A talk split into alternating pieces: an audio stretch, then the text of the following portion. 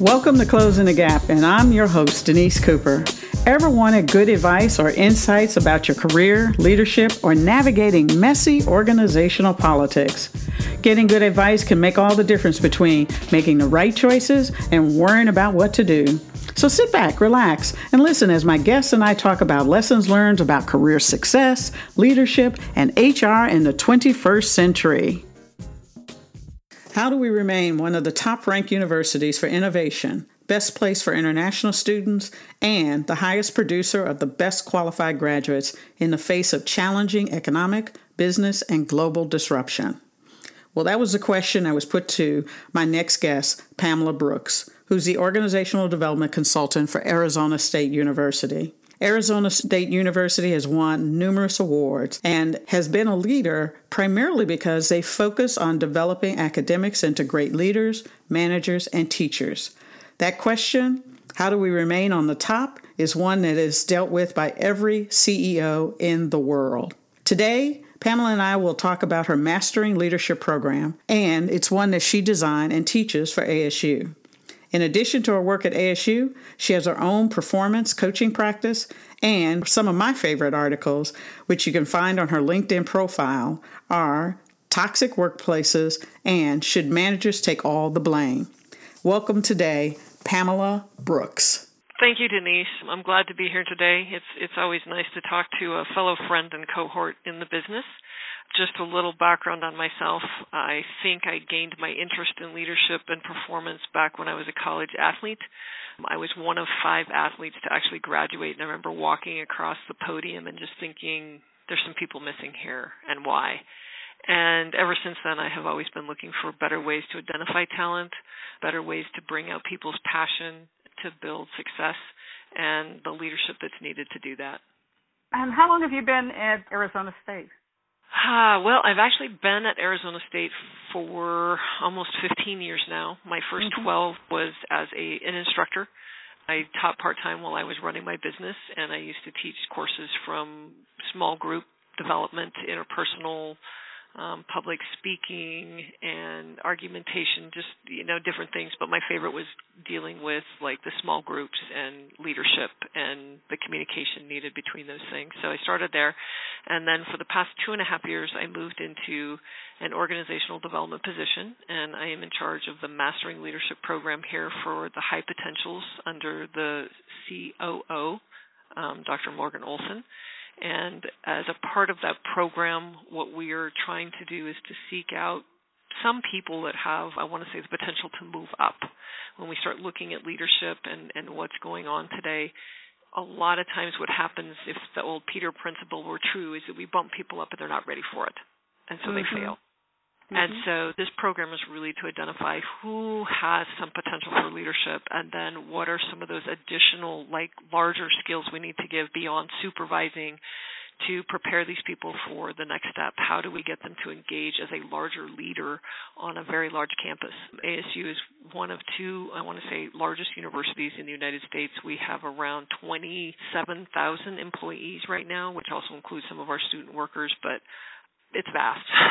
mm. so yeah, how do you deal with that kind of yeah. vast organization and still get training out there and to get leadership development? And so, as a part of that program, one of the things that I'm trying to create is a little bit of cohorts so that these leaders across different areas don't consider themselves in a silo, but they realize there's other leaders just like them dealing with very similar issues. Mm-hmm. We cover different topics from communication. I have implemented the use of the DISC and the passions and even the judgment for personal coaching forum. And then they have to go out and use both the DISC and the passions with the people they work with and learn how to coach and understand them better. So okay, before you go further, I'm sure yep. there are folks who they don't know, you know, disc passions. What? Oh, what? Yeah, true. It's my buzzword. You and I know this so well when we start looking at leadership or we even look at getting to know people, I go back to the book on personal intelligence by John Mayer. And yeah. we have emotional intelligence, we have social intelligence, and all these different intelligences. In his book, he really talks about the fact that we've missed a way to communicate or to understand each other on a different plane. And so when I look at the assessments that I work with, they become a language of understanding. Yeah. So one of the things that I work with, some people call it passion, some people call it personal attitude and interest, some people call it motivators. But it was something developed at the end of World War II, and what it's really looking at are the things that we're drawn towards or push away from from our past experience. Mm-hmm. So do I really have a love to work with people or do I don't want to do that?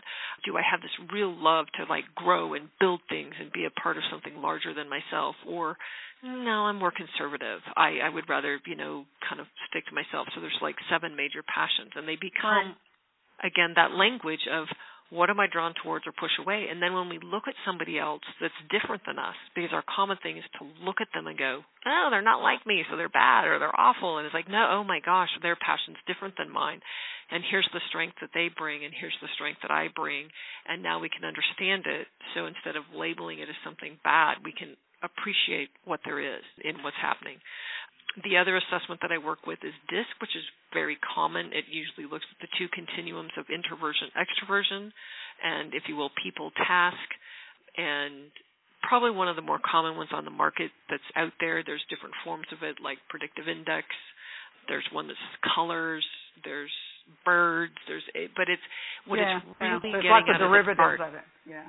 Yeah, they're all derivatives of the same thing. And when you when you look at the original book that that was written, it's about the emotional types of people. And mm-hmm. so what that assessment is getting at are from our early childhood, you know, two, five, seven, up to eight, nine, is when we develop our behavior responses. And mm-hmm. our brain not developed yet. So when you think about the frontal cortex being the logic center, we don't have logic. In fact, we hate our teenagers because they're so emotional. They're so driven by their limbic brain. And so here we create these behavioral responses to things and and we're not doing it from a logic standpoint. And then we become adults and we still respond to the present from the emotional state of our past. Mm-hmm. And so I had a, a leadership retreat, and I walked into the room, and I said, "It's so glad to be here today with a bunch of two-year-olds." And they all looked at me like, "What?"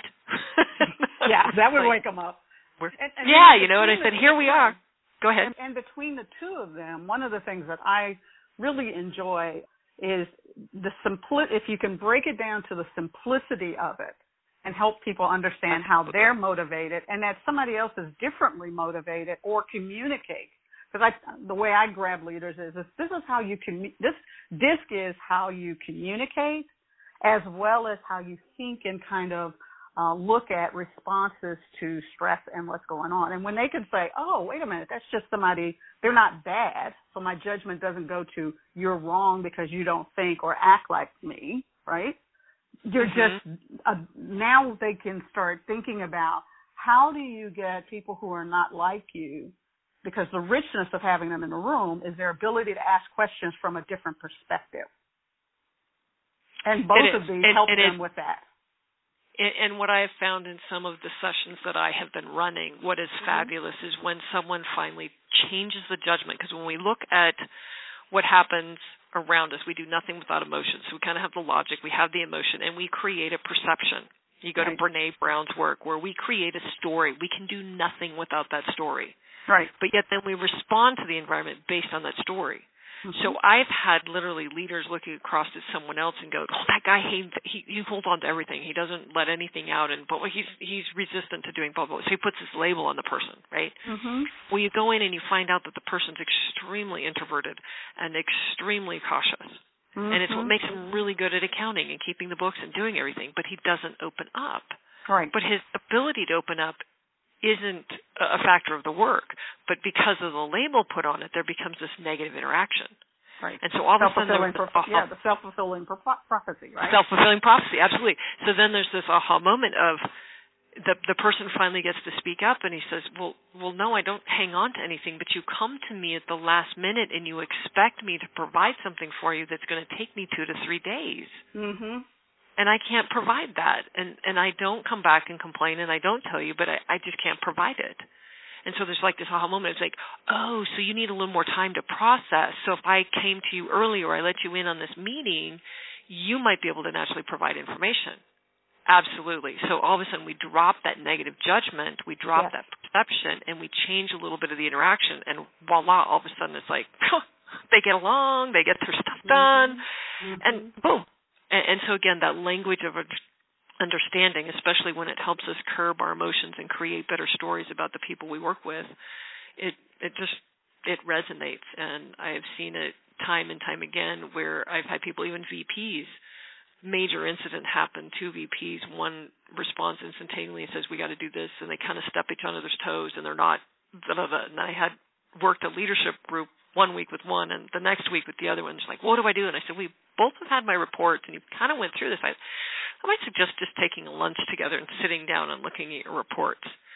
and it, you know like a day later i'm getting these copies of text back and forth that they've exchanged their reports and they're starting to laugh about where they're similar or different and then you know 2 weeks later i'm seeing them at a meeting and they're getting along and it's like voila you know here's this language again of understanding so instead of being in judgment which creates the defensive and the emotional response and the negative we can now find that way to connect and it's mm. all about connect yeah, I don't want to leave this just yet because you mentioned three reports, and I know we, you know, the primaries are passion or personal interest in inventory, or, or um, what's the other one? Motivators. It's depending on who's giving it out. Then there's right. the disc and the derivatives of the disc, but there's also a Hartman value profile.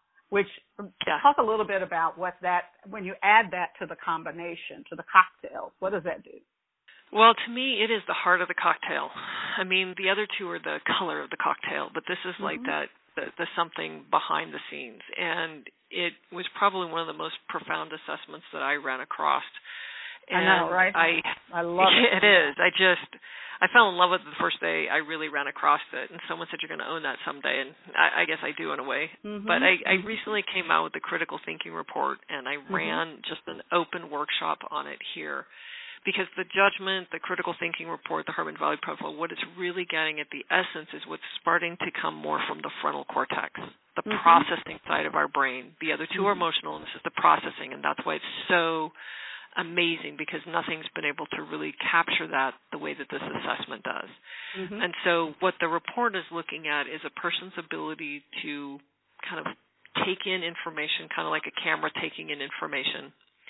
It takes in how do they sort that information where's a potential bias and then it kind of looks if you will maybe at their attitude to that information. Are they overly attentive to it? Or are they skeptical towards it? And how does this influence how they process and their ability to process and it's not to say that one is better than another but context is everything and i think that's true of the passions that's true of the disc we can't look at something and go well that's really good and that's really bad and we don't want one or the other but we look at context just like an athlete we wouldn't put a lineman in a receiver's position, and we wouldn't take a receiver and put them in a lineman's position. Or mm-hmm. you know, we have certain skill sets, and so we put a person within the context of their strengths.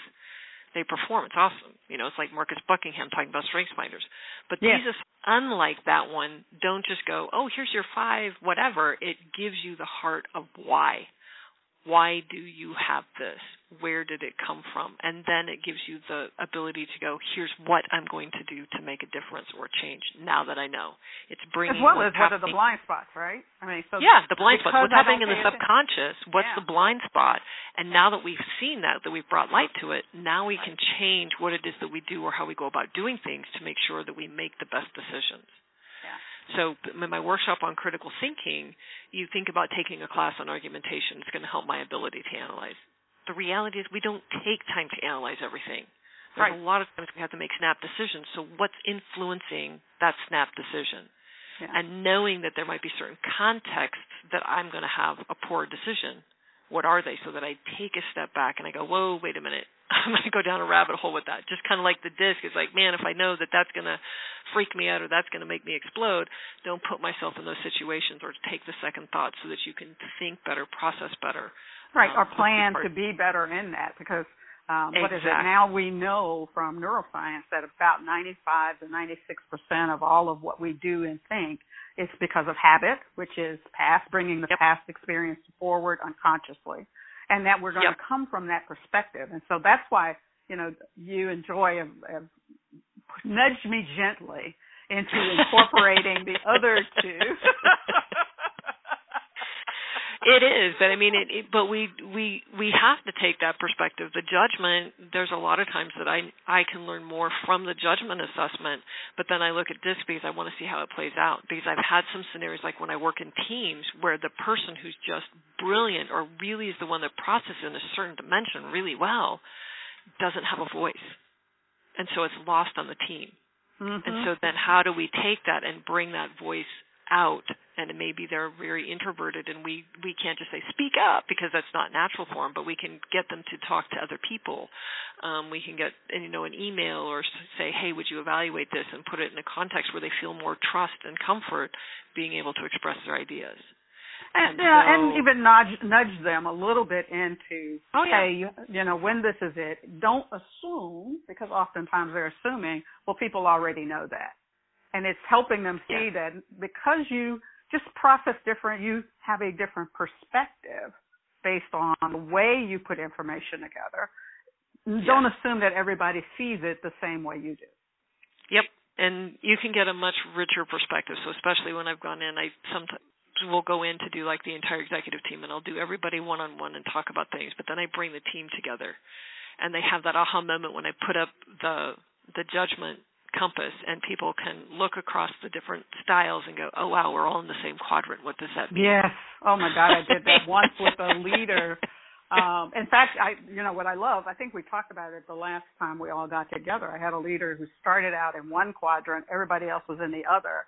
And within six months, seven months, everybody was moving into that other quadrant. But the disc was showing how uncomfortable and stressed out they were by thinking yeah. from a different perspective, but they follow the leader. Exactly. And I was just watching a couple motivational things recently, and I'm reminded of the fact that our brain has what are called mirror neurons. Yeah. And, you know, we will mirror the emotions, we will start to mirror the behaviors of the people around us. And I see this in the leadership going on right now as I see the leadership coming from the top to the next tier. Mm-hmm. And the next tier is complaining about the leader above them. They don't mm-hmm. do this or they do this and da da da da da da. And then you look one tier down, and the the the second tier down is saying the same thing about those leaders. Why? Because they're literally copying the leader above them. Yes. And so, how do we break that chain? And how do we get to wake people up? And the assessments are a way to wake people up because they look at it you debrief them and they go, oh yeah, that's me, and I go, okay, you said that's you, and, and you said that's you. Now let's look what this looks like. Mm-hmm. And now there's like this, you know, again, bringing the unconscious to the conscious of, well, if you agreed with all that, then this is what it means, and here's what we're doing. So we need to disrupt the old behavior patterns. We need to disrupt the way that we've been communicating, and we need to create some new ways to process better so that we're all utilizing the best strengths possible and emotionally so interact with yeah. other individuals, respond to people who are not necessarily like us, introverts to extroverts, ambiverts, Correct. the whole thing, but people who are more task driven versus people who are more people driven, and to be able to get the group in general to be able to appreciate that, as you said before, we don't really like creative accountants, right? That's just not one of them. So we really do right. want them to be on a more conservative, theoretical side, very regulatory interest, following the rules. But for a very creative person, they drive them absolutely nuts, right? Because they it just happens that way. But knowing that it's not that this person is really playing the puzzle piece for this company right, then it's about how do I emotionally not allow their style to trigger me. Absolutely. And when we start reducing the triggers, you stop reducing the negative emotional interaction cycles that are created. Mm-hmm. You can build a better unit of trust mm-hmm. or put in you know steps, things that people can do to interact better even within teams. I went to a big training this last year in Wisconsin on facilitation and I swear every leader should go to this facilitation workshop because it is about learning ways to bring out the best in the people despite themselves, if you will. Mm-hmm. How do we put and, and one of the things they work with is a thing called liberating structures.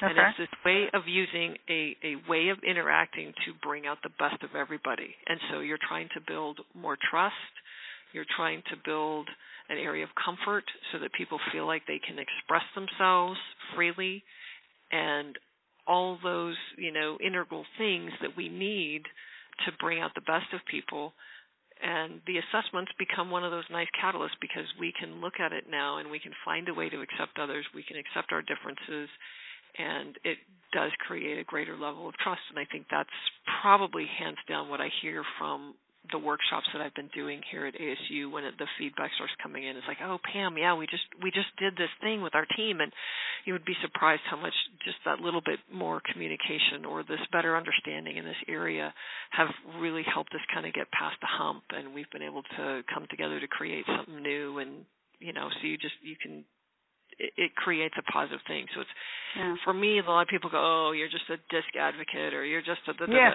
yes, no, yes, I hear. No, well, I've already I, done. I'm not well, here I've to already sell done assessments. I've already done I'm, disc, right? Yeah, I'm here to sell outcomes. The assessments are merely the catalyst. Yeah, and, and you know that leads me to a, a question, especially around the disc. I mean, you know, when we first met, what seven years ago, I think it is now, um, oh, or gosh, thereabouts. I was I I wasn't into assessments because I came with a long HR background that basically saw the people who were giving the assessments and then the feedback were absolutely devastating people, particularly women and minorities. That they weren't mm-hmm. really helpful in terms of the feedback that they were giving people. They were just trying to make them more like the male or make them more like the culture, etc. And even today, I still see a lot of people who use these assessments you know, oh, this is, and, and people walk away with, oh, that's nice. I knew that. Oh, okay, great. What do you, you know, you're out here, you meet a lot of folks. You, I mean, your company is growing now. You're doing work overseas and around the world um, with more and more people coming in, and your training is very different than any other training. Because I've been, a, you know, I got, I got assessments up the yin yang uh, certifications of assessments. Let me put it that way. They're um, a dime a dozen, right? oh my, and everybody wants you to be certified. The reality is, is when I listen to people doing it, and I've noticed the very different and distinct thing that you do, which is different. And that difference is, is that it's although it is about the assessment, we spend far more time talking about what does this interaction mean in a business context. Absolutely. For me it's always been an outcome driven understanding. It, it, i have a strong need to know but as soon as i know it it's like so what does this mean? Yeah. What does this mean in terms of how i need to change or do something? Again performance driven from the beginning. What does this do to change the outcome and so when I have gone into training and training people, and even when I get the kickback, because I get them, I had one here at ASU, and, and the VP calls and says, "Pam, I got somebody that won't take the assessment. They just they they refuse to take it." And I said, "Well, let me talk to them. Let me find out why." And the individual, and I see this in others, that's like, "Oh no, no, no, because you're going to put me in a box, mm-hmm. and I don't want to be put in a box." Mm-hmm. And and and that assessment is just it's going to stereotype people, and and it's awful, and it's horrible, and it's bad. And I'm like, you know what? There's a lot of great assessments used the wrong way, and there's some really poor assessments used in a positive way. And I said, I'm not coming in here to stereotype anybody. I'm here to create awareness, and I'm here to bring in a catalyst to create better communication. The reality is, from a behavior perspective, we will adapt to every situation we're in, so there's no way I can put you in a box. However, that being said, even when I brought it into my classroom, I used to train people by showing movies, so like anger management and the guy has a blow up and people go oh that's a high d. That's somebody high dominance. Uh. and i'm like in my head i'm going no no. And then i went you know what? Absolutely. At that moment that person is responding with that emotional style. And if everything you learn about that emotional style comes into play and you treat them with that it's the best way to treat them it doesn't mean that that's the one that they're going to use all the time but that's what they're using.